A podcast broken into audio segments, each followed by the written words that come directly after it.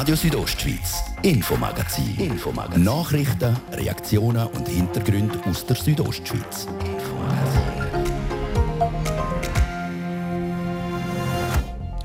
Eine Monsterdebatte von gestern Nachmittag bis tief in die Nacht hinein im Nationalrat. Aber Corona-Aufstand der SVP der ist gescheitert. In der Debatte hat Bündner SVP-Nationalrätin Magdalena Martula-Blocher poltert und hat von einer Diktatur vom Bundesrat geredet. Nationalrätin Anna Giacometti, FDP und der Nationalrat Jon Pult, SP, haben ihre zünftig Kontra gegeben.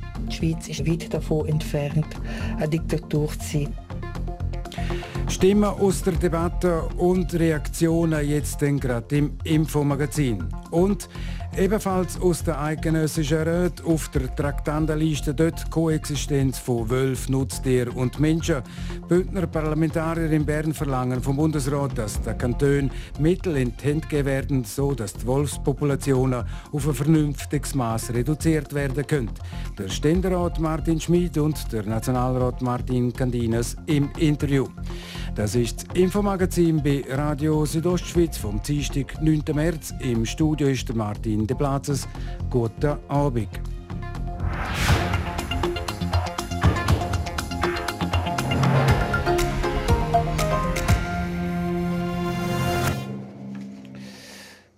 Hand aufs Herz. Habt ihr auch schon mal so laut ausgerufen und gewäffelt, dass es nachher nicht halb so gut rausgekommen ist, wie ihr es gerne hättet? Man schadet sich selber damit häufig mehr, als dass man sich dann helfen tut. Diese Erfahrung hat auch Bündner Nationalrätin Magdalena Martulo-Blocher dürfen oder müssen machen. Gian Andrea Accola. Ein bekanntes Sprichwort heißt: Hunde, die bellen, beißen nicht. Bollen worden, selbst ist Bern gestern zünftig. Allen voran hat die Bündner Nationalrätin Magdalena Martullo die Landesregierung zünftig angekläfft. Tönt es zum Beispiel so. Laut Definition handelt es sich bei der Diktatur um eine Regierungsform, in der wenige über die Mehrheit bestimmen. Das ist bei Covid ganz klar der Fall. Oder denn so. Es liegt in der Natur der Sache, dass in einer Diktatur meist mit Willkür, nämlich nach eigenen Maßstäben statt nach den Interessen der Allgemeinheit entschieden wird. Die Wortmeldungen hat Magdalena Martullo in der gestrigen Debatte zum Covid-Gesetz in Saal Polen. Diktatorisch versucht der Bundesrat, die Pandemie zu bewältigen. Aber Bellen ist nicht alles. Das Resultat ist mit 116 zu 78 Stimmen deutlich gegen den Willen der SVP ausgefallen. Es gibt also kein fixes Lockerungsdatum im Covid-Gesetz. Bissen hat dafür dann heute nach der Abstimmung auf Anfrage einen anderen. Und zwar der Magdalena Martullo, ihren Bündner Ratskollegen Jon Pult von der SP. Aber der Reihe noch. Als erstes wollte ich von ihm wissen, wie er die Vorwürfe von rechts an den Bundesrat beurteilt. Und er findet die nicht nur inhaltlich haltlos, sondern Fast noch schlimmer als die Tatsache, dass der Vorwurf Fake News ist, ist, dass er natürlich Öl ins Feuer gießt. Das ist Züsle, wie man das eigentlich aus den USA und von Donald Trump kennt hat. Und das ist sehr gefährlich und absolut verantwortungslos und inakzeptabel. Schon mal deutliche Worte von links. Aber nur mit der Kritik am Inhalt von diesen Vorwürfen und vielleicht auch der Art und Weise der Präsentation ist es dann für den Jan Pult nicht gewesen. Er kritisiert im Weiteren die Corona-Politik der SVP ganz allgemein ziemlich bissig. Sie wollen davon ablenken, dass sie unfähig sind als selbsternannte Wirtschaftspartei, die KMU, die selbstständig Erwerbenden, die kleinen Leute zu unterstützen in dieser so schwierigen Krise weil sie eben Angst vor weiteren Ausgaben, vor weiteren Schulden haben. Warum? Weil ihr einziges Ziel ist letztlich die Steuern für die Reichen, für Menschen wie Magdalena Martullo zu senken. Weil sie das natürlich ein bisschen schwieriger sehen, wenn wir jetzt mehr Ausgaben haben wegen dieser Krise, bekämpfen sie eben alle zusätzlichen Ausgaben weil sie dann aber schlecht dastehen, bei einem Teil ihrer Wählerschaft auf das Geld angewiesen werden, sie mit Ablenkungsmanövern wie Diktaturvorwürfen und anderem Blödsinn versuchen, von ihrer Unfähigkeit den Menschen zu helfen, abzulenken. Übrigens hat aber nicht nur die Linke im Rat wenig Geschmack gefunden an den Äußerungen von der Magdalena Martullo. Angeckt ist sie damit auch in der FDP. Die Bergeller Nationalrätin Anna Giacometti hat uns folgende Stellungnahme zugekommen lassen. Wir sind alle Corona-müde und darum ist eine gewisse Frustration verständlich. Die Aussage von der Frau Magdalena Martula-Blocher ist aber sehr populistisch und ich bin ganz klar der Meinung, dass man solche Wortmeldungen sollte vermeiden sollte. Die Schweiz ist nämlich weit davon entfernt, eine Diktatur zu sein. Wer mit dem Zweihänder ausholt, muss dann halt auch damit rechnen, dass mindestens ein anderthalb Händer zurückschlägt. Nur allzu gerne hätten wir gehört, was Magdalena Martullo selber zu diesen Reaktionen und zu den Vorwürfen von Jan Pult sagt.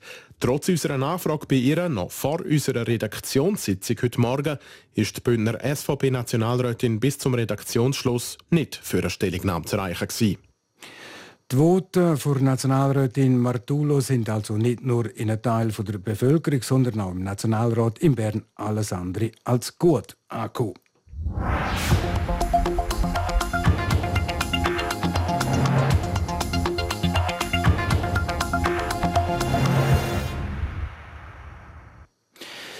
In der eidgenössischen Parlament sind Sorgen rund um den Wolf angekommen. Sehr aktiv in der Wolfsfrage ist der Mittenationalrat der Martin Candines aus der Surselva. Er will, dass die Bedingungen für einen Abschuss vom Wolf deutlich gelockert werden, und zwar rasch, also in den nächsten paar Wochen. Für das Anliegen hat er in der Fragestunde Fragen an den Bundesrat gerichtet und der Bundesrat hat darauf geantwortet. Ich habe mit dem Nationalrat Martin Candines vor der Sendung über die Antworten der Regierung geredet. Jetzt in der Antwort schreibt der Bundesrat, er teilt ihre Meinung und schreibt dann, dass Nichtstun angesichts der Entwicklung des Wolfbestandes keine Option darstellt. Wie zufrieden sind Sie mit der Antwort vom Bundesrat? Ich bin sehr zufrieden, dass der Bundesrat anerkennt, dass nichts machen keine Option darstellt. Dass dieser Satz so klar kommt, das freut mich natürlich. Auf die andere Seite hätte ich, was den Zeitplan anbelangt, natürlich gern nähere Angaben erwartet. Der Bundesrat verweist hier auf die Motionen, die im National- und Ständerat äh, sollten angenommen werden in dieser Session. Der Bundesrat weiß, die klar angenommen werden. Und von dem her hätte man da zum Zeitplan mehr können aussagen von dem her bin ich nicht ganz zufrieden mit dem Konkretisierungsgrad von deren Antwort und vermutlich werde ich da noch mal eine Frage stellen, weil ich glaube, wir müssen jetzt den Zeitplan sehen vom Bundesrat, wenn er endlich die Verordnung dann anpasst. Das heißt, die Antwort vom Bundesrat könnte man auch so umschreiben, politisch, diplomatisch, ohne sich zu festlegen. Sie wollen aber eine konkrete Antwort, wo zum Beispiel drin steht, dass die Verordnung angepasst wird, bevor die Landwirtschaft, die Bauern mit ihren eigenen Tieren auf die Alpen gehen? Mein Ziel ist klar, dass die äh, Revision der Verordnung vor der Sommersaison erfolgt. Dazu hat der Bundesrat gar nichts gesagt. Er sagt einfach, man muss etwas machen, aber nicht wenn. Und das Tempo müssen wir jetzt drucken. Wir müssen jetzt hier wirklich wissen, wenn will der Bundesrat was vornehmen. Und darum bin ich der Meinung, die Antwort ist diplomatisch vom Bundesrat, sie ist korrekt, sie geht in die richtige Richtung richtig, aber sie zeugt jetzt nicht so verrückt von einem Villa, dass man sehr schnell eine Anpassung von der Verordnung will erzielen In der anderen Anfrage an den Bundesrat, die Sie gestellt haben, betreffend den Schutz der Berglandwirtschaft, wo es darum gegangen ist, Wann wird der Bundesrat endlich die Zurückstufung vom Wolfschutz durchsetzen? Dort schreibt der Bundesrat, der Antrag von der Schweiz zur Rückstufung vom Wolf ist sehr streng zu geschützt. In der Berner Konvention sei im Europarat hinterlegt. Wie befriedigt Sie die Antwort? Die Antwort befriedigt mich natürlich nur mäßig. Hinterleid heisst, man hat es irgendwo deponiert, aber es zeugt auch nicht gerade gross davon, dass man da wirklich auch äh, mit Nachdruck für das einsetzt. Ich habe das Gefühl, man hat es deponiert, aber ob da etwas geändert wird oder nicht, hat nicht große Priorität. Und von dem her zeigt das auch dort ein bisschen, man will auch mit der Europäischen Union, was der Wolf anbelangt, ja, keinen Streit riskieren. Und am Schluss ist dort vor allem wichtig, dass halt die, die Regulierung kommt. Und ich glaube, auf die müssen wir am Schluss pochen, unabhängig von einer Konvention. Der Martin Candines. Der Nationalrat der wird morgen eine Motion beraten, wo es um die Anpassung der eidgenössischen Jagdverordnung geht. Der Ständerat der hat heute bereits eine Motion von der Umweltkommission zur Jagdverordnung einstimmig gutgeheißen. Die kleine Kamera die verlangt Maßnahmen, damit Wölfe in der Schranke gehalten und Nutztierherden geschützt werden können. Präsident der Umweltkommission im Ständerat ist der Bündner FDP-Ständerat Martin Schmid. Mit ihm habe ich heute Nachmittag nach der Debatte im Ständerat reden es geht darum, dass der Bundesrat den Spielraum bei der Regulierung, auch beim Abschuss, bei den, äh, seinen Massnahmen umsetzt, aber gleichzeitig auch der Herdenschutz ist natürlich ein Thema von Seiten der Befürworter vom Wolf, die sagen, es braucht andere Massnahmen. Und insoweit ist der kleinste minimale Kompromiss, der politisch möglich ist, dass der Bundesrat jetzt nach einer verlorenen Abstimmung handeln kann. Das heißt eine Anpassung in der eidgenössischen Jagdverordnung, weil dort steht unter anderem drin, dass ein Wolf erst dann darf geschossen werden unter anderem, wenn er innerhalb vier Monaten 35 Nutztiere gerissen hat oder innerhalb einem Monat 25 Nutztiere. Das heißt, die Grenze, die Hürde muss abgesetzt werden richtig einmal meine Meinung ist das oder wir haben eine andere Situation, als wo erstmalig einzelne Wölfe auftreten sind, auch im Kanton Graubünden. Wir haben heute verschiedenste Rudel, wo natürlich auch sehr hohe Anzahl in gewissen Tälern vorhanden sind. Das kann jetzt und muss dazu führen, dass man auch die Verordnungskompetenz, die der Bundesrat hat, dass er die anpasst. Und ich glaube auch dort, wo die Wölfe im Siedlungsgebiet sich aufhalten, sind so Themen. Und ich glaube, da hat der Bundesrat ja auch signalisiert, dass wenn der Nationalrat auch das unterstützt, dann besteht doch ein starker politischer Wille, den Mittelweg da zu gehen, trotz der Abstimmung vom Jagdgesetz, weil das Problem als solches wird uns noch länger beschäftigen. Für die Bauern pressiert die machen sich Sorgen. In etwa drei Monaten gehen die Bauern mit ihren Tieren wieder auf die Alpen und machen sich eben Sorgen, dass dann dort die Nutztiere am Wolf ausgesetzt sind. Das heißt, der Bundesrat muss die Verordnung noch anpassen bis Ende Mai, wenn dann die Bauern auf die Alpen gehen. Es braucht in jedem Fall Massnahmen, die rasch äh, wirken sollten. Die Verordnungsänderung könnte der Bundesrat auch sehr schnell machen. Für mich hat er auch teils könnte er auch Praxis überdenken, wo wir ja bei dem Entscheid gesehen haben, äh, Beverin, äh, bei dem Wolf-Thema. Aber ich möchte auch gleichzeitig warnen, dass wenn man jetzt euphorisch äh, für die, die das Gefühl haben, dass das die Lösung ist von diesen Konfliktproblemen zwischen der Bevölkerung, der Landwirtschaft und dem Wolf, das wird die Verordnungsänderung nicht bringen. Die wird einfach punktuell Verbesserungen bringen, aber ich glaube eigentlich, die Landwirtschaft muss sich davon, davon ausrichten, ob sie das will oder nicht, dass nicht rasch da eine Lösung gefunden wird. Ich glaube, das ist heute auch klar geworden. Der Spielraum ist eben eng innerhalb des bestehenden Jagdgesetzes. Darum haben wir ja damals als Jagdgesetz überarbeitet und zur Abstimmung gebracht, was denn meines Erachtens aus bündnerischer Sicht leider abgelehnt worden ist. In der Motion, wo der Ständerat heute überwiesen hat, ist auch drinnen gestanden, die Herden sollen geschützt werden können. Ist das auch gemeint speziell mit Herdenschutzhunden? Ich glaube, es braucht alle Maßnahmen mehr, auch im umliegenden Ausland, wie man dort hat. Und der Bundesrat hat ja in anderem Zusammenhang äh, darauf hingewiesen, dass er bereit ist, auch bei der, bei der finanziellen Unterstützung für die Landwirtschaft das zu ändern. Ich habe aber bisher die Umsetzung noch nicht gesehen und ich bin auch skeptisch, ob das denn so schnell jetzt äh, kommt. Aber die Motion hat nicht nur die Abschusskompetenz, wo man natürlich möchte äh, verändern, die Regulierungseingriffmöglichkeiten erweitern und die Unterstützung für den Herdenschutz ein Hund. Das gehört alles ist ein Paket und der Wille von der Kommission ist einfach, dass das Problem, das besteht, oder, dass man das äh, sachgerecht angeht dass man das jetzt trotz der Abstimmung äh, vom Jagdgesetz und der Ablehnung vom Jagdgesetz nicht einfach nur zur Tagesordnung übergeht. Ich glaube, die Situation verändert sich.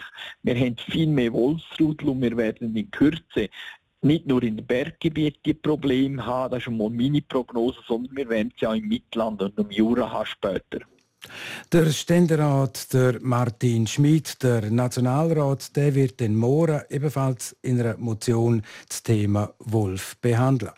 Im zweiten Teil vom Infomagazin berichten wir über Testen auf Corona komm raus in der Bündner Schule, über einen neuen Bahnhof in Klostersdorf und über die Bündner vom Jahr 2020. Das nach einem kurzen Werbeblock und auch Nachrichten in Kurzform Wetter und Verkehr. Leg doch mir, stützt das! Hey, Salvatore, die haben dir gesagt, sollst du den Staubsauger an die Handfräsen anschliessen. Kannst du nicht machen, wenn er keine Sauger ist, oder? Dann nichts wie los zur Züst AG an der Rossbodenstrasse 49 in Chur. Im grössten Festool-Shop vom geilsten Kanton der Welt findest du immer eine Lösung. züstag.ch Das ist RSO am Dienstagabend. Kompakt informiert werden wir um halb sechs von der Bettina Kadotsch. Der Ständerat fordert Maßnahmen vom Bund, damit Wölfe in Schranken gehalten und Nutztierherden geschützt werden können.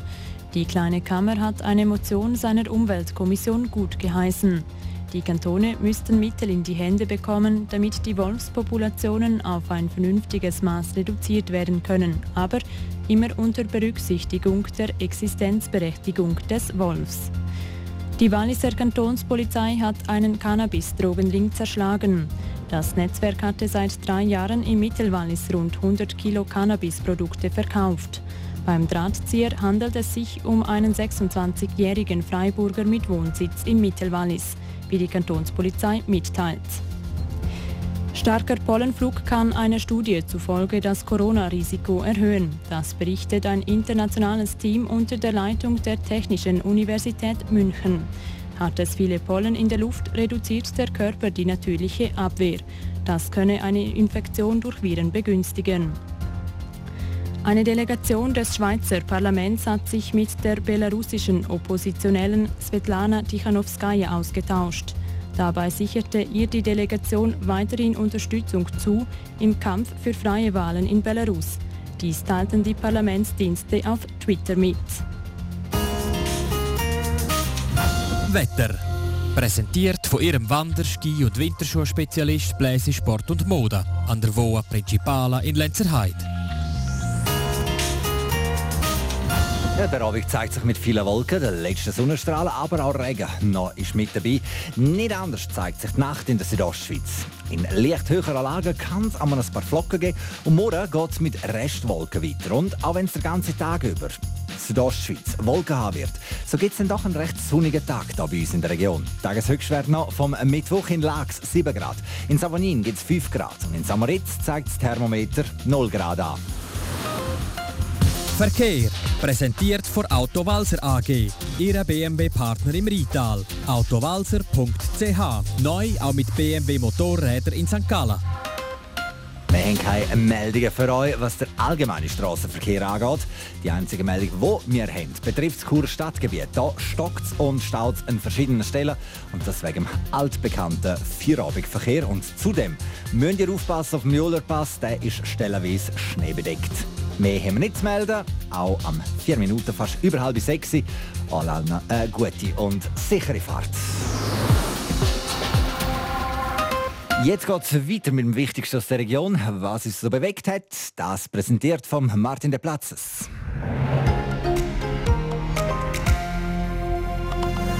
Radio Südostschweiz, Infomagazin. Infomagazin. Nachrichten, Reaktionen und Hintergründe aus der Südostschweiz.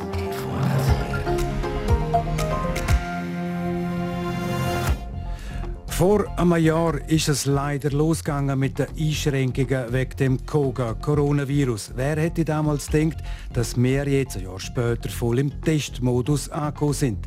Seit gestern wird auch an den Bündner Schulen getestet. Die meisten machen mit. Mit 19.415 Teilnehmenden kann man schon von einem sehr hohen Anteil reden. Projektleiterin Lilian Lattner und der Schulleiter von Roveredo, Romano Lose, die beiden gehören mir jetzt gerade zum Thema Testen auf Corona. Komm raus. Und in der Gemeinde Klosters Anfangsdorf, also wenn man von unten raufkommt, haben gestern die Arbeiten an der Grossbaustelle am Bahnhof Klosters angefangen. Der Spatenstich hat wegen Einsprachen einige Monate müssen verschoben werden. Der Gemeindepräsident schaut jetzt zuversichtlich nach vorne.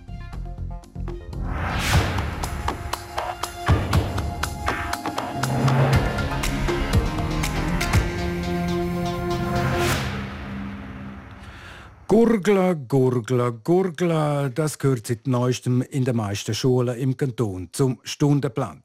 In allen Regionen werden in den Schulen ab dieser Woche nämlich Covid-19-Tests durchgeführt. Tanja Egli berichtet.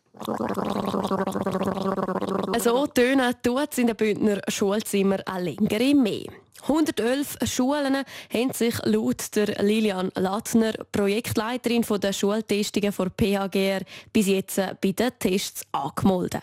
Das ist sehr eine hohe Testbeteiligung. Wir haben es nicht für jeden Standort im Prozent, äh, können wir es ausdrücken. Aber wie die Zahlen zeigen, mit 19.415 Teilnehmenden kann man schon von einem sehr hohen Anteil reden. Ja. Funktionieren tun die Tests eigentlich ganz einfach. Alle Schüler, die wetten, bekommen eine Salzwasserlösung. Gurgeln die dann für eine ganze Minute und geben es gespuckt im Röhrli der Lehrperson wieder ab. Die mischt dann alle Proben zusammen und so bleibt der Zeitaufwand, wie Romano Lose, Schulleiterin Roveredo, sagt, relativ gering. Das geht ziemlich schnell, in zehn Minuten. Sie haben den Test äh, alle, alle diese Schüler gemacht und äh, das geht sehr schnell. Falls herauskommt, dass eine Person in so einer Klasse positiv wäre, dann würde im zweiten Schritt nochmal die ganze Klasse einzeln getestet. Bei dem sogenannten Pool-Verfahren muss pro Klasse also zuerst nur ein Probe ausgewertet werden und erspart somit Aufwand. Trotzdem sei es nicht zu unterschätzen. Also ich möchte da sehr äh, offen sein. Es braucht einen Mehraufwand, es braucht ein zusätzliches Engagement von der Schulleitungen, Schulbehörden und der Lehrpersonen. Und darum, doch, es braucht das und ich meine, sie handeln das sehr gut mit den Ressourcen, die sie haben oder eben, dass sie auch eine Unterstützung von Sex, von Spitex und so weiter sich suchen und so sehr individuelle Lösungen sich auftun. Bis jetzt also alles wunschgemäß laut der Projektleiterin Lilian Lattner. Über 19'000 Freiwillige haben sich über die Schulen in Graubünden testen lassen. In Südbünden wünschte man sich aber, dass es noch ein bisschen mehr wären. Für mich ist sehr wichtig, dass äh, fast alle den Test äh, machen, weil diesen Test es gibt eine ziemliche Regularität in der Zeit und äh, wir können finden die Leute, wenn sie in den Test positiv sind.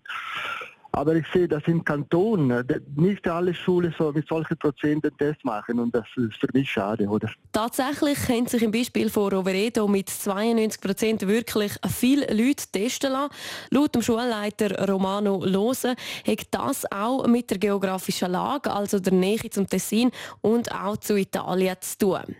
Lassen sich die Schüler in Grenznähe also eher testen? Dem widerspricht die Projektleiterin. Ich könnte jetzt das so nicht bestätigen, weil wir jetzt einfach die 111 Schulen anschauen, dann sind die wirklich breit, also es ist wirklich ein Flächentest im Sinne von, da ist das Prättigau drin, das Bündner Rheintal, dann haben wir eben Roveredo, Engadin, dann haben wir das Oberland, wir haben Dusis, wir haben wirklich alle Regionen ziemlich abdeckt und von dem her ist das wirklich jetzt breit, äh, dass man die Flächentestungen durchführen kann. Sie warten in den Schulen noch bis mindestens im Juni. Und laut dem Plan vom Kanton Graubünden soll bald nebst den Volksschulen auch in möglichst vielen Sonderschulen, Mittelschulen und auch Kitas fließig geordnet werden. Die ersten positiven Fazit aus den Schultestungen Ende dieser Woche sollen dann schon mindestens 111 Schulen durchgetestet haben.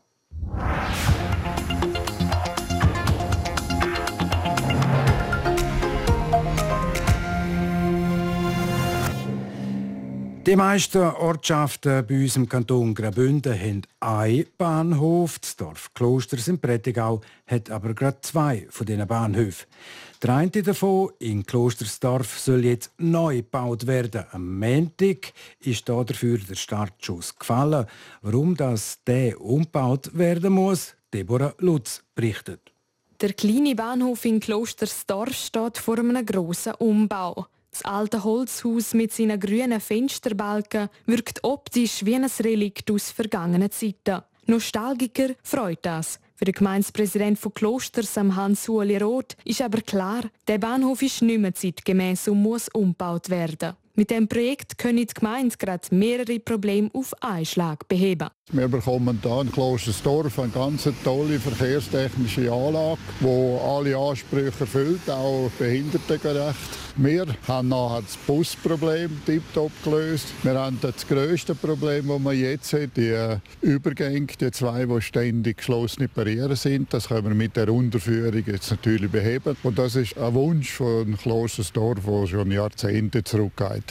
Anstelle der jetzigen zwei Bahnübergänge soll es beim neuen Bahnhof nämlich eine Strassenunterführung geben. Der Umbau sei außerdem nötig, damit die neuen Capricorn-Züge von RHB genug Platz haben, zum Durchfahren und sich zu kreuzen. So viel Vorteile haben aber auch seinen Preis. Und zwar kostet das Ganze über 30 Millionen Franken. Für so eine eher kleine Bahnhofstation ist es doch relativ viel. Der Hans-Uli Roth relativiert. Ja, das kommt natürlich immer darauf an, wie man es beurteilt. Das hat natürlich auch bahntechnische Gründe, also mit Kreuzungen und so weiter, weil ja da 30 Minuten Takt ist natürlich enorm. Sie haben auch gesehen, das ist der Zubringer auch auf die Vereinenlinie und, und, und. Und ich meine, die ganze Destination Klosters Davos ist sehr, sehr groß und wir wollen ja, dass möglichst viel mit dem Zug kommt. Und dann müssen wir natürlich auch modern sein. Außerdem werde der Hauptteil der Kosten von RHB am Bund und dem Kanton getragen. Für die Gemeinde gäbe es einen Restbetrag von rund 4 Millionen Franken. Eigentlich hätte der Bau für Strassenunterführung aber schon letztes Jahr fertig sein Das hat aber nicht geklappt. In der ganzen Planung hat man sehr vorsichtig agiert und auch möglichst alles, was gegangen wäre, haben wir alles stehen lassen. Aber es ist halt nicht alles möglich und das hat dann dazu geführt, dass halt das eine oder andere Gebäude weg muss und dass die Besitzer und Betreiber keine Freude haben, ist auch klar, uns tut das auch leid. Aber letztlich hat man dann auch den Weg gefunden und ich nehme an, dass es jetzt gut geht. Wegen diesen Einsprachen ist es darum länger gegangen, bis die Gemeinde Baubewilligung für den neuen Bahnhof gekriegt hat. Der Gemeindepräsident ist darum froh, dass es jetzt endlich losgeht. Wir warten wirklich auf die Investition, dass wir die tätigen können, dass man jetzt endlich einen Fortschritt sieht. Ich denke, es ist ein grosser Moment, vor allem für Klostersdorf, aber auch für die Gesamtgemeinde, dass wir das jetzt bauen und starten können.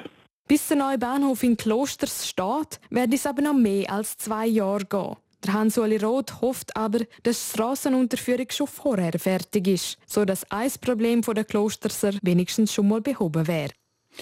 Gestern ist es also losgegangen mit dem Spatenstich für die Bauarbeiten für den neuen Bahnhof in Klostersdorf.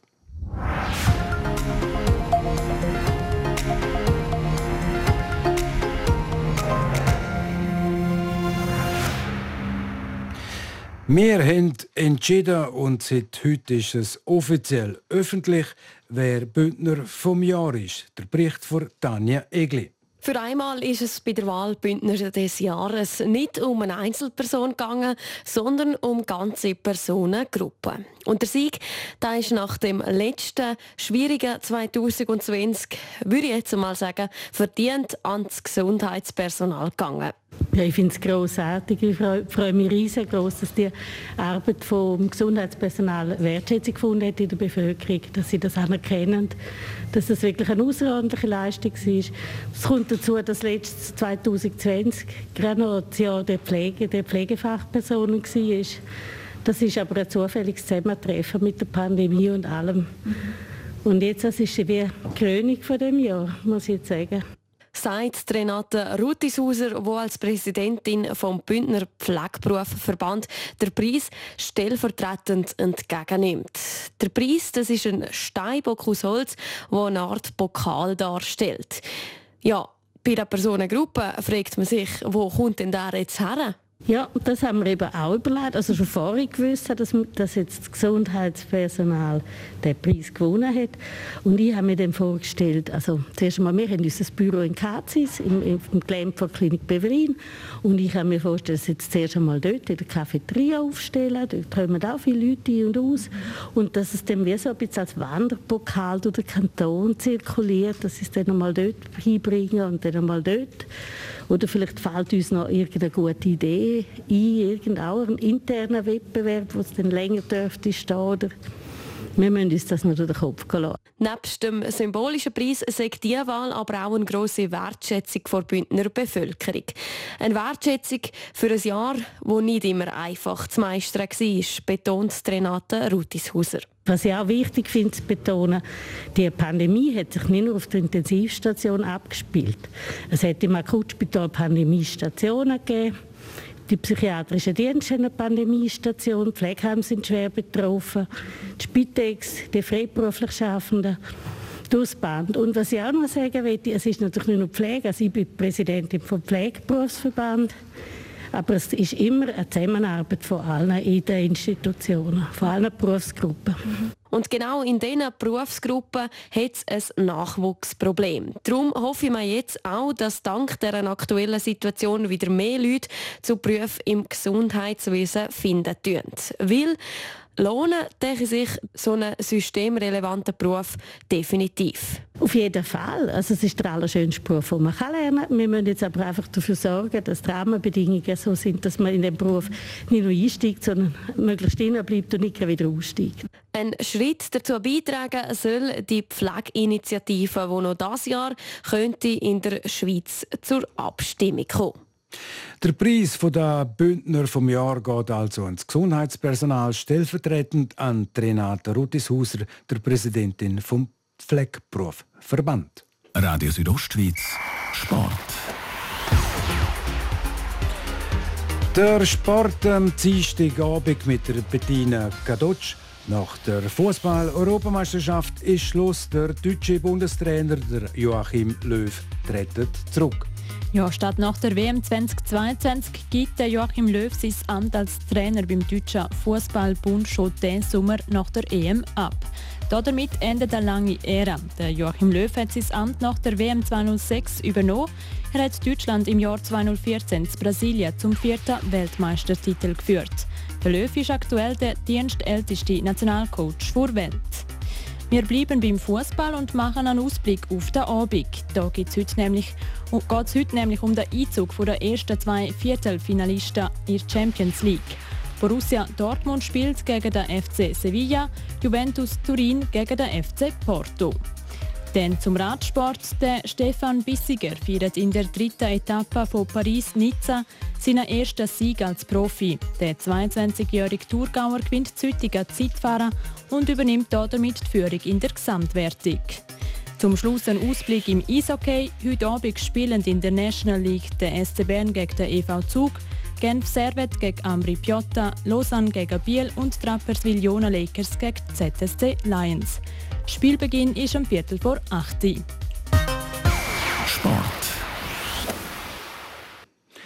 Das ist es, das Infomagazin auf RSO vom Dienstag am 9. März. Das Infomagazin gibt es vom Montag bis am Freitag, jeden Abend ab dem Viertel ab 5 Uhr hier bei Radio Südostschweiz. Jederzeit im Internet unter rso.ch zum Nachlosen und natürlich auch als Podcast zum Abonnieren. Am Mikrofon sagt auf Wiederhören der Martin De Blazes. Einen guten Abend in einer Buona Sera.